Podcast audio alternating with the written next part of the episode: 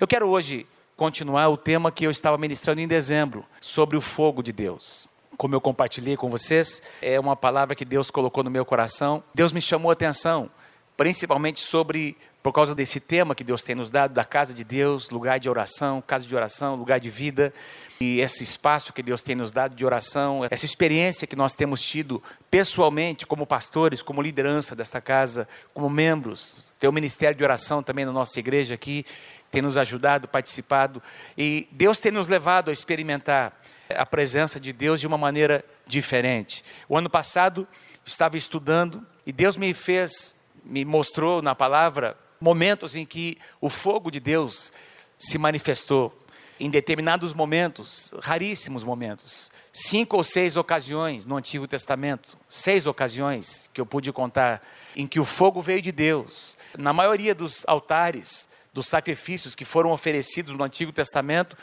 o fogo era trazido de algum lugar, as brasas eram trazidas de algum lugar. Esse fogo era fabricado pelo homem, produzido pelo homem, mas houve ocasiões em que o fogo veio da parte de Deus, como um sinal da aprovação de Deus.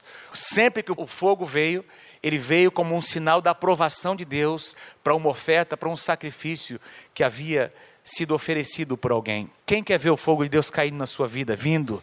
Não no sentido literal. Eu não estou dizendo de um fogo natural. Eu estou falando do fogo do Espírito. O fogo, ele fala da presença de Deus. Quem quer experimentar o fogo de Deus vindo na sua vida em 2017 como um sinal da aprovação de Deus sobre as tuas ofertas? Eu então ministrei em dezembro sobre o sacrifício de Abraão, sobre o altar de Moisés, o altar de holocausto que estava lá no tabernáculo de Moisés. E hoje eu vou falar sobre o altar de um homem chamado Gideão. Um homem chamado Gideão. A história de Gideão é uma história que com certeza muitos de vocês conhecem. Quando, se eu perguntar quem conhece a história de Gideão, você vai logo lembrar dos 300 de Gideão, não é verdade? Os 300 que guerrearam contra milhares. Vou apenas comentar sobre isso, mas essa é a história que, nós, que a nossa mente lembra, que nós contamos para os nossos filhos, que nós aprendemos dos nossos pais, que nós ouvimos tantas e tantas pregações. É uma linda história de um livramento de Deus numa determinada época da história do povo de Israel. Mas eu tenho aprendido que a gente precisa estudar os bastidores. Eu tenho aprendido que a gente precisa estudar o que está por detrás, que muitas vezes não é mostrado, não é enfocado. Atrás de uma grande vitória, de uma grande conquista, de um mover de Deus, como aconteceu em Atos, por exemplo, Atos capítulo 2, quando o Espírito Santo desce lá em Pentecoste. Algumas coisas aconteceram antes. Sempre atrás de uma conquista, ou antes de uma conquista, melhor dizendo, algumas escolhas foram feitas, algumas coisas aconteceram que permitiram que levaram com que o povo de Deus pudesse experimentar aquela conquista no Senhor. E se você vai experimentar conquistas em 2017, e eu creio que você vai, eu declaro em nome de Jesus que você vai experimentar conquistas em Deus, que você vai prosperar nesse ano de 2017, a sua casa vai prosperar, a sua família vai prosperar, você vai prosperar na área financeira, você vai, vai ser abençoado na sua casa, nos seus relacionamentos, na sua liderança. Quem recebe, diga amém em nome de Jesus. Mas se isso vai acontecer, amados, vai acontecer acontecer, porque antes disso acontecer, você tomou algumas decisões, você fez algumas escolhas, conforme a pastora Lígia pregou na semana passada. Os bastidores, muitas vezes os holofotes estão sobre os grandes acontecimentos, mas o que desencadeia os grandes acontecimentos são coisas que muitas vezes os holofotes não estão mostrando. Eu quero falar com você sobre isso na vida de Gideão, sobre os bastidores. Gideão viveu numa época é, a história de Gideão está registrado num livro chamado Livro de Juízes, o livro dos Juízes. O livro de Juízes compreende um período de aproximadamente 320 anos. Esse livro foi escrito para descrever a história do povo de Israel no período em que eles estavam conquistando, já haviam conquistado a terra prometida, a herança havia sido repartida, num período em que Israel ainda não tinha um rei, vocês se lembram que havia muitas nações ali no que a Bíblia chama de a terra prometida, os cananeus, muitos povos, jebuseus e muitos outros povos que moravam, que habitavam nesta terra, eram povos idólatras. E todos eles tinham reis, haviam muitos reinos naquela terra. Israel, durante 320 anos aproximadamente, pouco mais, pouco menos, ele foi governado pelo próprio Deus, que de tempos em tempos levantava um líder de tempos em tempos levantava um homem ou uma mulher que governava, exercia essa função de juiz ou de líder do seu povo. Depois, isso aconteceu depois da morte de Josué. Gideão foi o quinto juiz. Nesse período de 320 anos, Deus levantou 14 juízes. O primeiro deles foi Otiniel, o último foi Samuel. Samuel foi, ao mesmo tempo que ele foi o último juiz, ele foi também sacerdote e foi também o primeiro profeta do Antigo Testamento, por assim dizer. O profeta que ungiu tanto Saul quanto o rei Davi. E Gideão foi o quinto desses juízes que Deus levantou. Quero mostrar a vocês o quadro, esse versículo, esses dois versículos que eu vou mostrar a vocês, mostra, traduz, ele mostra um quadro do que aconteceu nesse período de 320 anos, e a gente já vai entrar na história de Gideão, apenas para você entender o contexto. Juízes capítulo 2, versículos 18 e 19 diz assim: Sempre que o Senhor lhes levantava um juiz ao povo de Israel, o salvava das mãos dos seus inimigos enquanto o juiz vivia.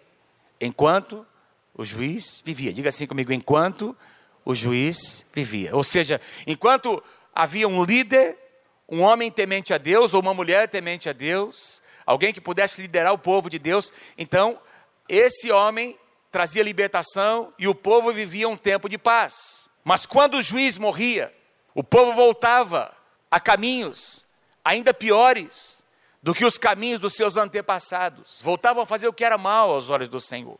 Recusavam-se a abandonar as suas práticas e o seu caminho obstinado.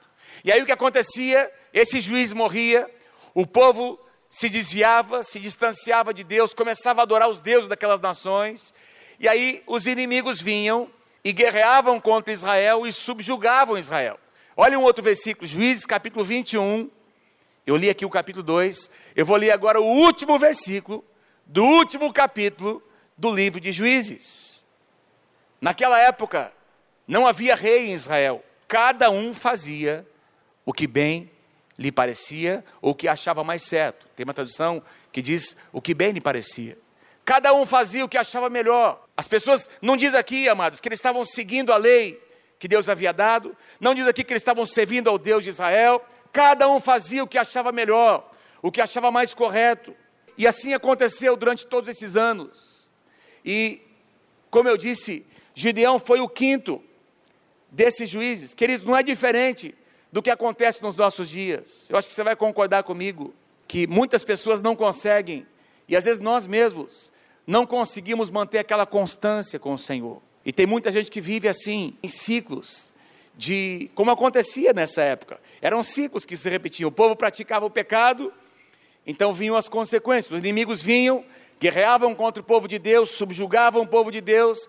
Isso trazia grande sofrimento. O povo começava a clamar, o povo se quebrantava, o povo se arrependia, e aí Deus levantava um homem Deus levantava uma mulher para trazer restauração, e aí o povo vivia um tempo de paz, um tempo de avivamento. Depois que esse homem morria, o povo se afastava, praticava pecado, os inimigos vinham novamente, e havia um tempo de escravidão, um tempo de serem subjugados, um tempo de se afastar de Deus. Aí eles se arrependiam, clamavam a Deus, Deus trazia restauração, viviam um tempo de avivamento, e esses ciclos iam se repetindo. E tem muita gente que infelizmente vive um tipo de vida como essa não é a vida que Deus preparou para você. A vida, Deus quer que você viva a sua vida em avivamento constante. Deus quer que a sua vida seja uma crescente, cada vez mais, de fé em fé, de glória em glória. Amém, amados? Que a intensidade da presença de Deus cada vez cresça mais na sua vida. Não significa que eu e você não vamos passar por tempos difíceis, não vamos passar por desafios, mas, amados, os desafios que nós vamos passar, os problemas que nós vamos passar, vão nos tornar cada vez mais fortes diante do Senhor. Precisam nos aproximar cada vez mais da presença de Deus. E eles viviam esses ciclos. Foi num contexto como esse que surge este homem chamado Gideão, e Deus trouxe avivamento para a nação de Israel por meio de Gideão. No capítulo 6 de Juízes, se você quiser abrir a sua Bíblia, eu vou mostrar alguns versículos aqui, mas o capítulo 6 compartilha a história do chamado deste homem. Quero pedir que você diga para algumas pessoas ao teu redor: Deus tem um chamado para a tua vida. Diga lá, Deus tem um chamado para a tua vida. Deus tem um chamado para a tua vida. E Deus nunca vai desistir de você. Deus quer usar a tua vida na sua geração. Você não nasceu por acaso, você não vive por acaso neste ano, neste país, nessa cidade, nesse contexto, nesta família. Deus permitiu que tudo acontecesse como aconteceu, porque Deus quer usar você dentro deste contexto. E a história de Gideão nos mostra que Deus usa pessoas comuns, como eu e você. Deus usa pessoas absolutamente comuns para tocar, para ministrar. Queridos, nessa época em que Gideão surge, um povo de Midian, os midianitas, estavam oprimindo o povo de Israel já por sete anos, mais de sete anos. E este povo, os midianitas, eles faziam parte de uma tribo que era uma tribo nômade, eles haviam se aliançado com outras nações, e eles vinham para saquear o povo de Deus. Interessante que eles faziam algo diferente, eles não vinham para tomar as terras. Essa opressão, nesse tempo em que surge Gideão, não era uma opressão por briga ou por lutas pelas terras de Israel. Eles permitiam que Israel permanecesse nas suas terras, mas eles usavam da seguinte estratégia: eles deixavam Israel, deixavam o povo de Deus semear a terra, preparar a terra, colocar a semente, cuidar do fruto, cuidar das plantações. E quando, queridos, os frutos estavam já para serem colhidos, eles vinham e assaltavam e levavam toda a colheita. Toda a colheita, amados. Imagina, você trabalha o mês todo e quando você vai pegar o seu salário, a renda do suor do teu trabalho que você é digno de receber, vem o diabo e saqueia, prepara situações para roubar o fruto do teu trabalho. É isso que estava acontecendo mês após mês, ano após ano, tudo que era semeado, ao ponto, se você for ler ali nos primeiros versículos, do versículo 1 ao versículo 10, algumas famílias de Israel começaram a abandonar as suas casas, as suas fazendas, as suas propriedades, para morar nas montanhas, para morar nas cavernas, porque tudo que eles semeavam, amados, era levado pelo inimigo, eles se gastavam, eles investiam o que tinham para semear, e quando estava na hora da colheita, desfrutar do seu trabalho, os inimigos vinham e levavam tudo, dizimavam tudo, saqueavam e até saqueavam os seus rebanhos. E nesse contexto, Deus levanta um homem como eu e você. Deus enxerga alguma coisa, porque amados, Deus sempre enxerga o que nós não conseguimos enxergar. Deus vê, Deus enxerga o fim desde o princípio, e Deus vê em você Deus tem em você um grande valor. Você não é qualquer coisa. Você nasceu para um alto propósito. Você não vive por acaso. Obrigado por alguns amém. Vou dizer de novo: você não vive por acaso. Deus continua tendo planos sobre a tua vida. Deus tem um alto propósito para a tua vida. O povo de Deus começa a clamar, começa a se quebrantar diante do Senhor e Deus ouve a oração do povo. E no versículo 11 nós lemos, neste contexto, do povo sendo saqueado pelos inimigos. Então, num determinado dia absolutamente comum, como esse dia que nós estamos vivendo hoje. Hoje é o dia 15 de janeiro de 2017. Num dia absolutamente comum como esse, o anjo do Senhor, com letra maiúscula, veio e assentou-se sobre ou sob debaixo da grande árvore numa cidade chamada Ofra, que pertencia ao Abiesrita Joás. Joás é o pai de Gideão. Gideão, filho de Joás, estava malhando trigo num tanque de prensar uvas. Tem uma tradução, a tradução atualizada diz que ele estava malhando trigo num lagar. Malhando é, estava lá tirando a palha, removendo, batendo assim aqueles feixes, removendo a palha, separando o trigo da palha dentro de um lagar, dentro de um tanque onde as uvas eram espremidas para fazer o vinho, um lugar totalmente inapropriado para se fazer isso. Mas ele estava fazendo isso ali naquele lugar, porque ele estava amedrontado por causa do inimigo, para escondê-lo dos midianitas, diz a palavra de Deus. Interessante, eu gosto dos detalhes da palavra, anjo aqui com letra maiúscula. Se você for estudar na sua Bíblia depois, se tiver curiosidade, muitos comentaristas, teólogos acreditam que essa aparição desse anjo era o que eles chamam de uma teofania. Tel, Deus, fania, aparição, aparição do próprio Deus no Antigo Testamento, Deus se manifestando, como aconteceu, por exemplo, com Jacó em Peniel. Lembra de Jacó em Peniel? O anjo vem, tem um encontro com Jacó, toca na articulação. Jacó tem um encontro com o próprio Deus, o seu nome é mudado. E aqui diz que um anjo se apresentou debaixo de uma árvore está ali vendo o que está acontecendo, e alguns, muitos intérpretes dizem que era o próprio Deus se manifestando, o próprio Deus desejando ter um encontro com Gideão. Amados, em 2017, Deus quer ter encontros com você. Deus quer encontrar você nesse ano. Deus quer ter momentos de intimidade com você nesse ano. E nós precisamos perceber: esse anjo vem, está ali debaixo de uma grande árvore. Como diz aqui, a grande árvore devia ser uma árvore muito conhecida naquele lugar. E aí esse anjo começa a ver o que está acontecendo. Deixa eu falar um pouquinho sobre Gideão. Quem era esse homem chamado Gideão? O filho mais novo de um homem chamado Joás, como nós lemos aqui. Joás, um homem que tinha algumas propriedades, que estava sendo saqueado pelo inimigo, tanto é verdade que o seu filho mais novo, chamado Gideão, está malhando trigo dentro do lagar, dentro de um lugar, como eu já disse, completamente inapropriado, e é isso que o diabo quer fazer muitas vezes. Ele quer que a nossa colheita seja pequena, ele quer que o nosso horizonte seja pequeno, ele quer nos colocar num lugar onde nós nos conformamos. Não, aqui está bom, ah, só isso está bom, ah, ah, pelo menos eu tenho, pelo menos eu estou sobrevivendo. Deus não quer que você sobreviva, Deus quer que você tenha e desfrute de vida abundante na sua vida. E eles já estavam há anos e anos de tal forma que já estavam condicionados, amados, a colher menos. Já estavam a, a mentalidade de escravidão, de medo, já tinha se instalado no coração deste homem. E está lá o seu filho, chamado Gideão, colhendo só um pouquinho. Ah, porque o inimigo está para vir aí. Se eu fizer isso num campo aberto, eles vão levar a minha colheita, a nossa colheita. E eu tenho que fazer aqui só um pouquinho, pelo menos para a gente comer, pelo menos para o dia de hoje para a gente sobreviver. O pai de Gideão havia se tornado um homem idólatra. O contexto vai nos mostrar que ali na sua propriedade, ele havia edificado um altar ao deus Baal. Baal, queridos, era um dos deuses mais importantes daqueles povos, aqueles povos que eram todos idólatras, filho de um deus chamado Dagon, ou Dagon. Se você se lembra da história, quando a Arca da Aliança, muitos anos mais tarde, foi levada, os filisteus trouxeram a Arca da Aliança para o templo de Dagon, ou de Dagon, lembra disso? E esse Deus caiu de bruço, caiu curvado perante a Arca da Aliança, porque a Arca da Aliança foi trazido ali para o templo daquele Deus. Baal era na mitologia, na crença deles, era o filho desse Deus chamado Dagon.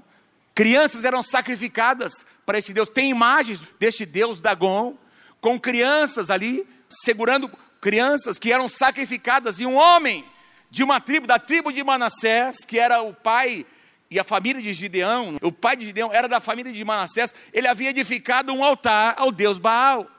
Como é que pode ter bênção desse jeito?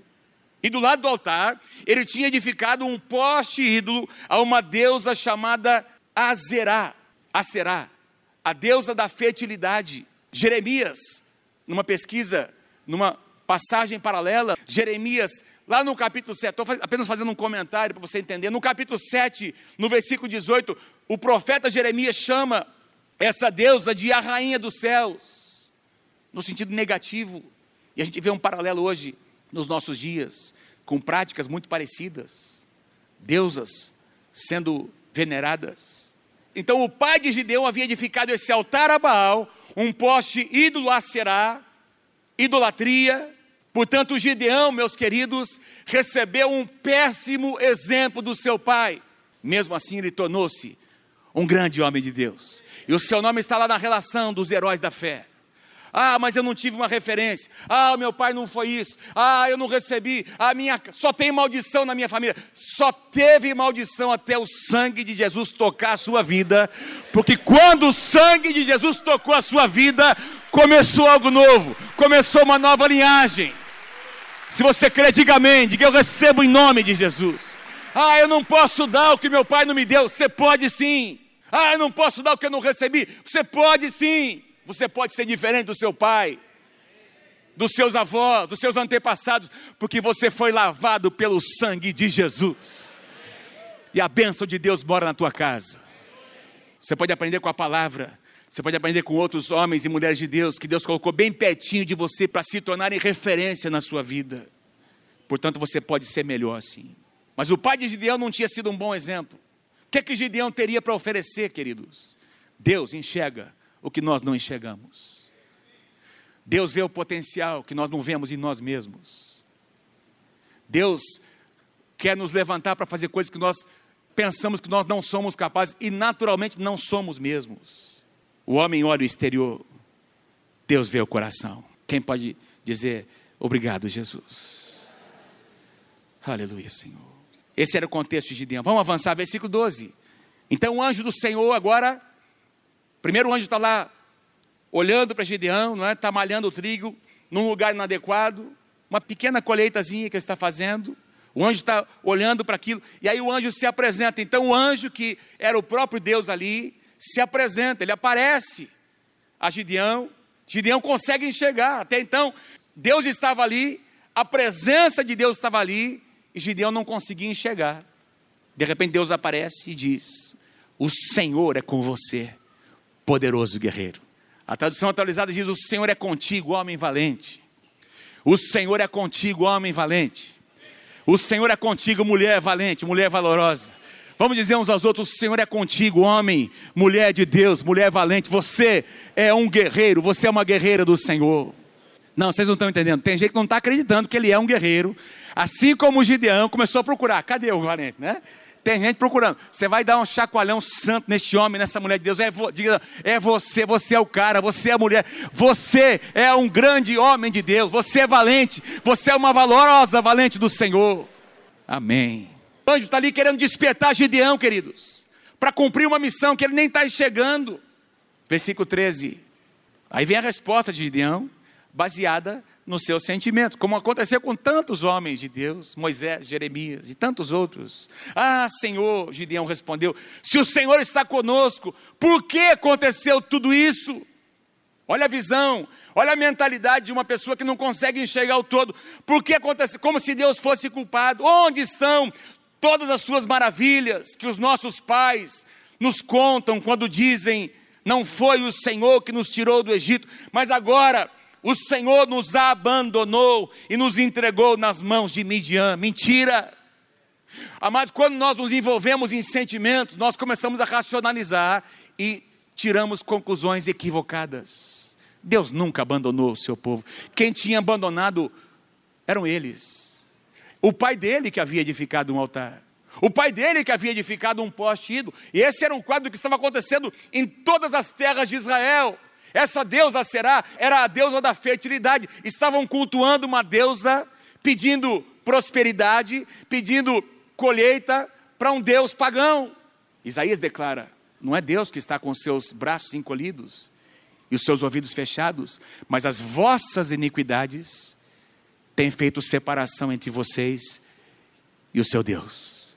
Na tradução original é: os vossos pecados criaram um abismo entre vocês e o seu Deus. Deus nunca fechou os seus olhos para nós, Deus nunca fechou os seus ouvidos. Isso aqui é uma conclusão equivocada de uma pessoa que está olhando apenas o momento, amados, olhando aqui as circunstâncias, não consegue enxergar, não teve a sua própria. E agora eh, Gideão está tendo a sua própria experiência com Deus, é o que nós precisamos ter experiências pessoais com a presença de Deus. A gente às vezes vê como as pessoas no aconselhamento como às vezes as pessoas se envolvem num sentimento. Aqueles sentimentos são importantes, mas são perigosos. Deixa eu dizer uma coisa para você.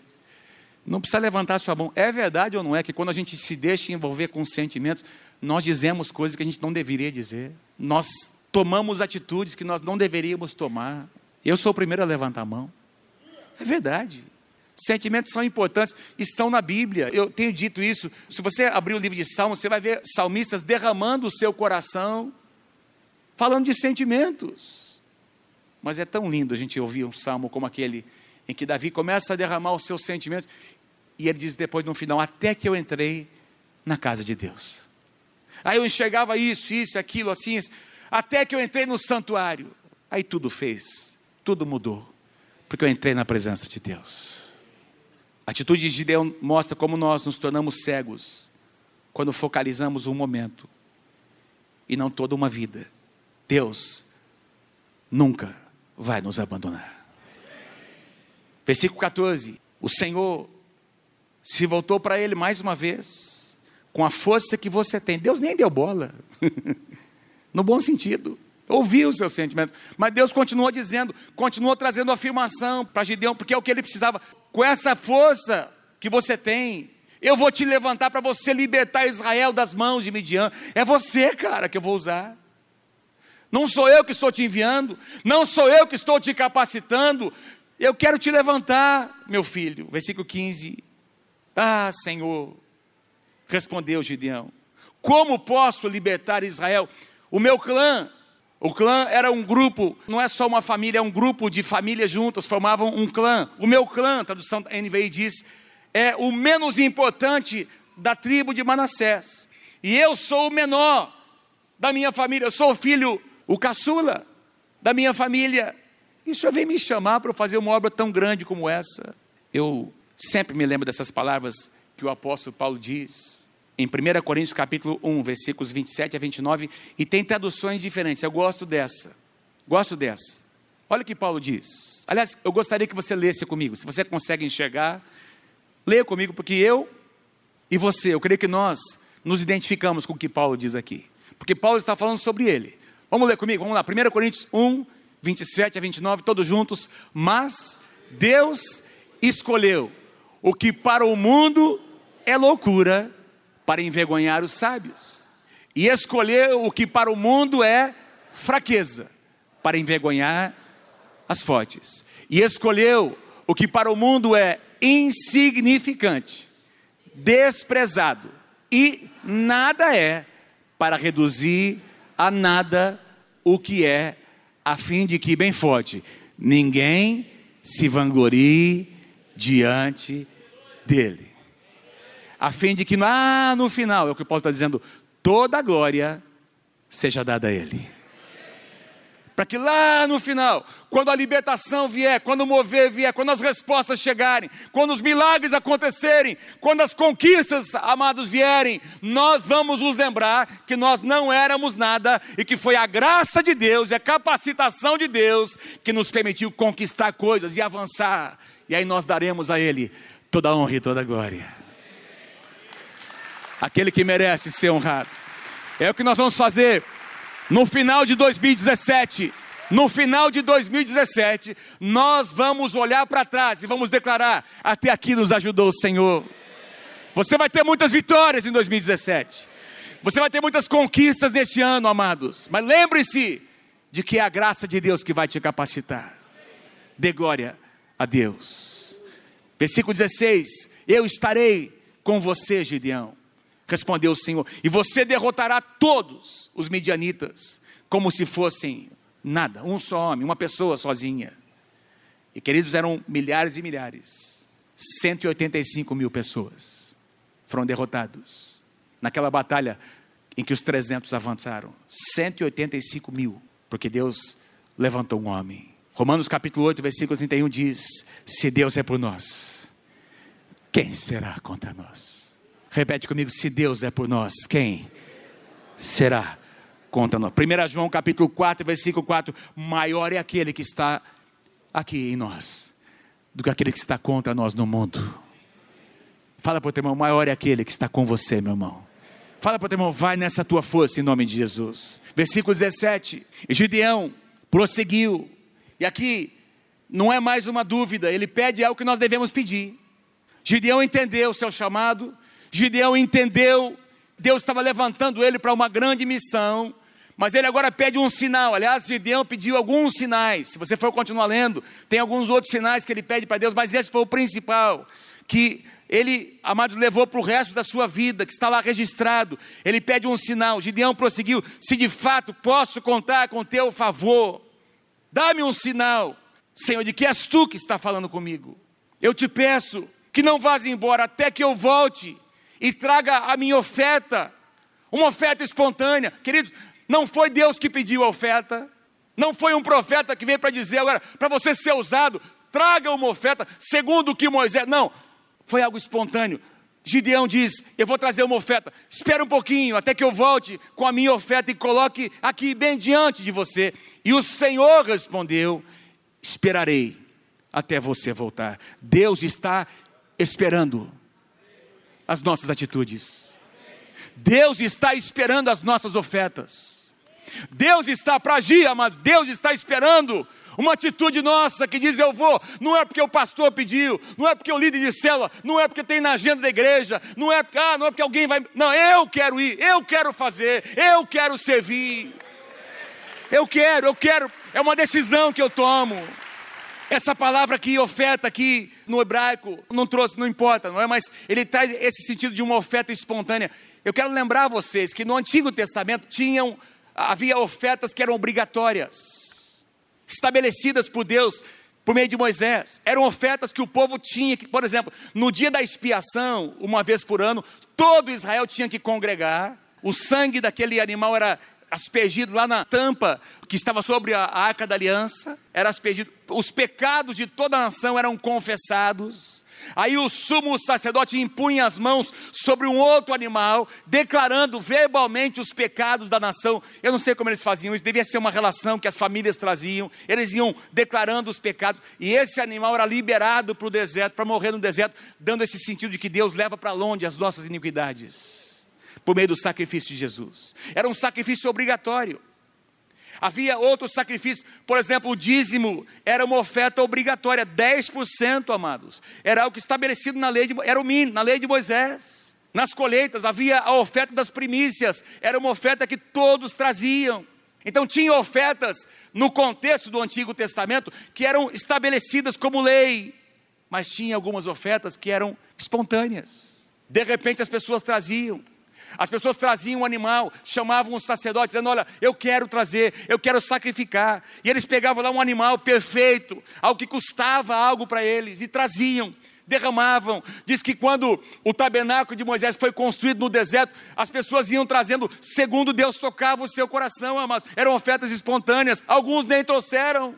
Mas muitos trouxeram, e aí a Bíblia diz que Moisés teve que pedir para o povo parar de trazer as ofertas de tanto que tinha ofertas espontâneas. Não foi estabelecido, ó, é um valor X, tantas barras de ouro, tantos ciclos de prata. Não, cada um trazia, eram ofertas espontâneas. E Gideão aqui, ele disse: Senhor, espera só um pouquinho, eu preciso da tua aprovação. Eu vou lá, eu quero trazer uma oferta espontânea para ti. E ele foi buscar essa oferta. Ele preparou uma oferta. Tem tantos exemplos na Bíblia. O rei Davi, certa ocasião, disse: eu não vou te trazer algo que não me custe. Tem que custar alguma coisa. Eu quero pagar o preço. Diz que Davi, antes de morrer, separou do seu próprio tesouro pessoal uma oferta ao Senhor para a construção do templo. Separou do seu patrimônio, que ele podia deixar de herança para os seus filhos. Ele decidiu, antes de morrer, ele queria dar essa honra para o Senhor. Ninguém pediu, Deus não pediu para ele. Deixa eu perguntar algo a você. Eu não estou falando sobre finanças, Estou falando sobre ofertas, sobre atitudes que demonstram que Deus ocupa o primeiro lugar no teu coração. O que é que você quer trazer para Deus em 2017? Eu sei que talvez você está pedindo muitas coisas, nós devemos pedir. A Bíblia diz que nós devemos pedir, bater, clamar. Deus está aí para responder. Quem aqui crê que o nosso Deus responde às nossas orações? Mas, além de pedir alguma coisa, ou seja, de esperar receber alguma coisa de Deus, o que é que você quer entregar para Deus este ano? Ofertas espontâneas. Não se trata de religião, meus queridos. Nosso Deus é um Deus de relacionamento. Sabe que tem dois extremos? Por exemplo, a maneira como nós lidamos com a casa de Deus pode ter dois extremos. Ou a gente diz assim: não, eu não preciso ir na igreja, eu tenho minha vida com Deus. E para algumas pessoas, vir ou não vir num domingo como esse, para estar reunido com o povo de Deus, tanto faz. E alguns estão até assistindo a gente pela internet hoje lá, que deveriam estar aqui que não estão doentes, não estão enfermos, que deveriam estar aqui na casa de Deus, mas não estão aqui. É uma escolha. Eu não estou. Veja, sejam abençoados em nome de Jesus, vocês estão nos acompanhando lá. Mas tem muita gente que, para vir ou não vir, não faz diferença nenhuma. Participar de uma célula não faz diferença nenhuma. Está, ah, eu, esse é um extremo. O outro extremo é vir religiosamente. Eu venho todo domingo. Eu venho, ali e eu exijo que meus filhos vejam. E aí se torna também um negócio religioso. Amados, nosso Deus é um Deus de relacionamento. Deixa eu dizer de novo, nosso Deus é um Deus relacional. Eu gosto muito da figura da cruz. Tem uma barra para cima que aponta para Deus. Amarás o Senhor teu Deus de todo o teu coração. E tem uma barra na horizontal relacionamentos interpessoais. Quando a gente ama Deus de todo o coração e se relaciona bem com Ele, a gente quer se relacionar também com o corpo de Cristo, com as pessoas, com a sociedade. Essa figura da cruz é tão linda. Nosso Deus é um Deus relacional, não é uma oferta, não é algo obrigatório. Tem que partir do coração. Amém? Relacionamento. É por isso que a oferta, por exemplo, de Ananias e Safira no Novo Testamento foi rejeitada por Deus. Que todo mundo está vindo trazendo algo espontâneo, ninguém era obrigado a fazer, as pessoas estavam vindo para trazer, entregando até as suas propriedades, dizimando, ofertando, e aí um casal entra em acordo para fazer de conta, né? eles vendem um terreno, vamos fazer de conta que nós vamos dar tudo, e eles entraram num acordo e quiseram mostrar, a religião é aparência, Deus está olhando para o nosso coração, religião é aparência, nós não estamos aqui para pregar. Cristianismo não é religião, cristianismo é um estilo de vida. Começa dentro do coração. A gente vem para um lugar como esse porque a gente quer vir, é gostoso estar aqui, é bom demais ver os irmãos. A gente vem porque a gente quer. E é delicioso estar num lugar como esse. E eu cresci, eu tenho essa cultura no meu coração, porque aprendi com os meus pais. Domingo é um dia separado para Deus, para vir na igreja, para vir para encontrar os meus irmãos. Não é um dia de marcar aniversário, fazer qualquer outra coisa. Desculpe, irmãos, estou abrindo meu coração. Tem que marca tudo quanto é evento um domingo. E aí está cansado, porque se esforça tanto para fazer alguma coisa e Deus fica num segundo plano. Faz no outro dia, faz no sábado, na sexta-feira, no dia que você quiser. Separa o domingo para você dedicar para o Senhor, como uma oferta a Deus. Um dia da semana. Quem está comigo aí, diga amém em nome de Jesus. Amém. Ofertas espontâneas. Deixa eu avançar para a gente encerrar o versículo 19. Vamos finalizar a história. Gideão foi para casa, preparou um cabrito e uma roupa de farinha, fez pães sem fermento, pôs a carne num cesto e o caldo numa panela, trouxe-os para fora e ofereceu-os a ele, ao Senhor, sobre, debaixo daquela mesma árvore. Não vou entrar no mérito do tipo de sacrifício que ele fez, não temos tempo para isso. Olha o que acontece, versículo 20. O anjo de Deus lhe disse: apanhe a carne Gideão. E os pães sem fermento, coloca em cima dessa rocha aqui, dessa pedra que está bem aqui próxima, e derrame o caldo sobre esses elementos. Gideão obedeceu. Diga assim comigo, diga assim: a minha oferta. Bem forte, diga a minha oferta. Tem que ser colocada na rocha. Diga assim: Jesus é a rocha. Estou aqui fazendo uma aplicação. Jesus é a rocha. E aí o anjo diz: Olha, põe ali em cima daquela rocha. Salmo 61 diz, o salmista diz, versículos 1 e 2: Senhor, leva-me para a rocha que é mais alta do que eu. Mateus 7, o Senhor Jesus diz que nós devemos construir a nossa casa sobre a rocha, porque os maus tempos virão tempestade, chuvas, ventos, mas a casa que estiver edificada sobre a rocha, essa casa não vai cair. E a nossa oferta tem que estar naquele lugar, amados. E aí acontece algo que não acontece em nenhum lugar que eu pelo menos me lembre no Antigo Testamento, sempre o fogo vinha de cima da presença de Deus. Com Gideão acontece algo diferente. Versículo 21, com a ponta do cajado que estava na sua mão, o anjo do Senhor tocou a carne e os pães sem fermento, e o fogo subiu da rocha. Uau! Uf, o fogo subiu da rocha consumindo a carne, os pães, e o anjo do Senhor desapareceu. Gideão teve um encontro com Deus, que marcou o restante de toda a sua vida. Veja o que acontece depois. Quando Gideão viu que era o anjo do Senhor, aí ele percebe que, puxa vida, era Deus que estava aqui comigo.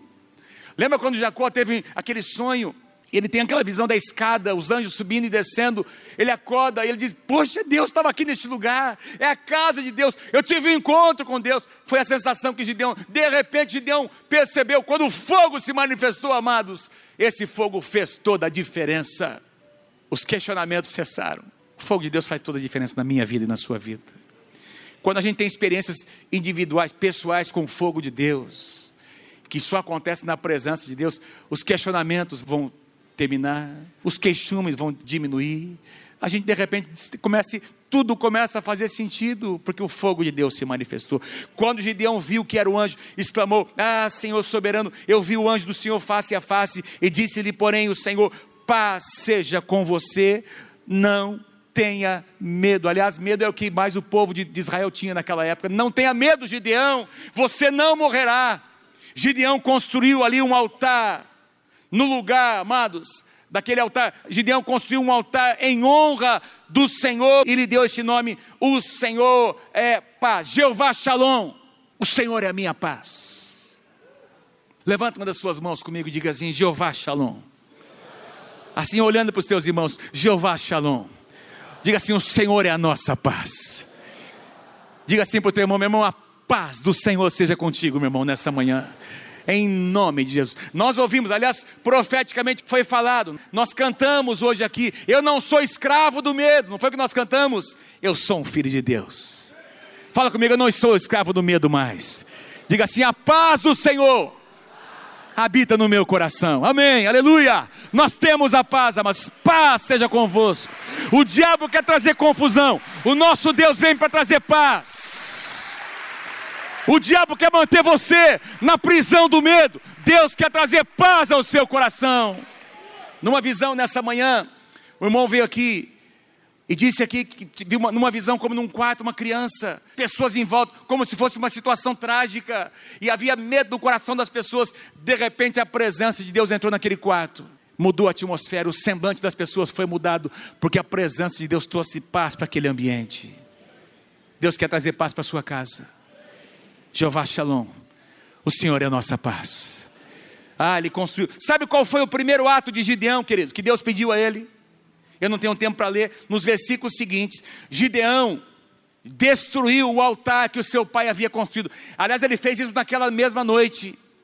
Destruiu o altar e aquele poste ídolo que era feito de madeira, ele pegou aquele poste ídolo que havia sido edificado para essa deusa Aserá, colocou sobre o altar, fez daquele poste a lenha de um novo altar e ofereceu um sacrifício ao Senhor. Diz que os homens daquela cidade acordaram no dia seguinte e quando viram que o altar de Baal tinha sido destruído e aquele poste ídolo tinha sido destruído, eles se revoltaram, vieram falar com o pai de Gideão. E o pai de Gideão, que havia construído o altar e o poste ídolo, ele entendeu o que Deus tinha havia feito no coração do seu filho. Gideão conversou com seu pai e o pai de Gideão defendeu seu filho. Foi o primeiro momento de avivamento que veio sobre aquela nação. O altar a Baal, o poste a um outro Deus foi destruído e Deus começou a trazer um novo ciclo de avivamento sobre a nação. Logo em seguinte, nos capítulos seguintes, aqueles 300 homens, 300 valentes, guerreiam contra 185 mil soldados e eles vencem, amados, no campo de batalha. E quem vai se lembrar, quem se lembra daquele acontecimento, vai lembrar que Deus deu uma arma, eram botijas e tinha fogo dentro daquelas botijas. Quando aquelas botijas foram quebradas, Deus trouxe vitória no arraial. O fogo de Deus queimando mais uma vez. O fogo de Deus precisa queimar nas nossas vidas. Eu quero o fogo de Deus sobre a minha vida. Eu quero o fogo de Deus sobre a minha esposa, a minha casa os meus filhos, os netos que estão nascendo, vão experimentar o fogo de Deus. Peguei o Gessé nessa semana, ontem lá em casa. Assim, tá tão lindo, gente. Mas que moleque bonito, gente. Falei para meu pai, pai, esse aqui é o bisneto seu mais lindo que o senhor tem. Olha aqui, quantos bisnetos meu pai já tem, minha mãe? Já é mais de 10. Falei, pai, é o mais lindo, pai, não tem dúvida nenhuma. Que coisa linda. para mim, né? Não é assim, Mauro? É bom demais ser avô, né? E eu comecei a profetizar sobre Jessé. Vai ser um homem de Deus. Estava preparando aqui como Gideão. Ele vai experimentar o fogo de Deus na sua vida. Ele vai provar o fogo de Deus. Com as nossas atitudes, nós trazemos a presença de Deus para as nossas casas. Se você quer o fogo de Deus, fique em pé comigo nessa manhã. Fique em pé comigo. Tem um tempinho ainda, nós queremos orar sobre este ano. Orar sobre o ano de 2017. Deus encontrou Gideão malhando o trigo num lugar muito limitado, confinado ali, num lugar de aparente segurança, mas era um lugar de escravidão, lugar onde a colheita era uma colheita muito limitada, amados. Primeiro que era um lugar inadequado. Deus teve que tirar o medo, libertar Gideão daquele medo. Deus teve que enviar fogo para que Gideão tivesse uma experiência pessoal com ele. E aí tudo mudou na vida dele. Amados, quem concorda comigo que em 2017. Deus vai remover esse medo do seu coração. Quem sabe há projetos no coração de muitos de vocês que Deus tem colocado. Pastor, mas é um tempo de crise. Eu ouvi esses dias numa das rádios aí mais conhecidas de notícia, que está falando sobre a nova geração, essa geração que está se formando dos 20 aos 35 anos de idade. No Brasil, essa geração, 70% aproximadamente nessa nova geração, é uma geração de empreendedores. Eles querem ter os seus próprios negócios, abrir os seus próprios negócios até é um disparate em relação a outras nações. O povo brasileiro é um povo empreendedor, meus amados. E a gente vê tanta coisa negativa, tanta corrupção, que a gente às vezes é envolvido com um, espírito de medo, um negócio, ah, não dá para avançar, não dá para fazer. Mas nesse ano, Deus, olha, Deus está dizendo que Ele vai levantar aqui empresários, Deus vai abrir portas diante de você, Deus vai trazer mudanças de mentalidade na sua mente, no seu coração, amados, porque os midianitas estão aí. E eles tentam crescer sobre nós para tentar roubar a nossa colheita, inimigos espirituais. Mas nós queremos declarar ao cantar essa canção: nós não somos escravos do medo. Deus tem nos libertado. Nós vamos colher a nossa colheita. Nós cada um de nós tem uma colheita, amado, diante de nós. Eu quero profetizar sobre a tua vida nessa manhã em nome de Jesus, que você vai tomar posse da tua colheita em nome do Senhor Jesus. Você recebe isso? Diga eu recebo. Dê um aplauso ao Senhor bem forte. Amém. E canta, eu não sou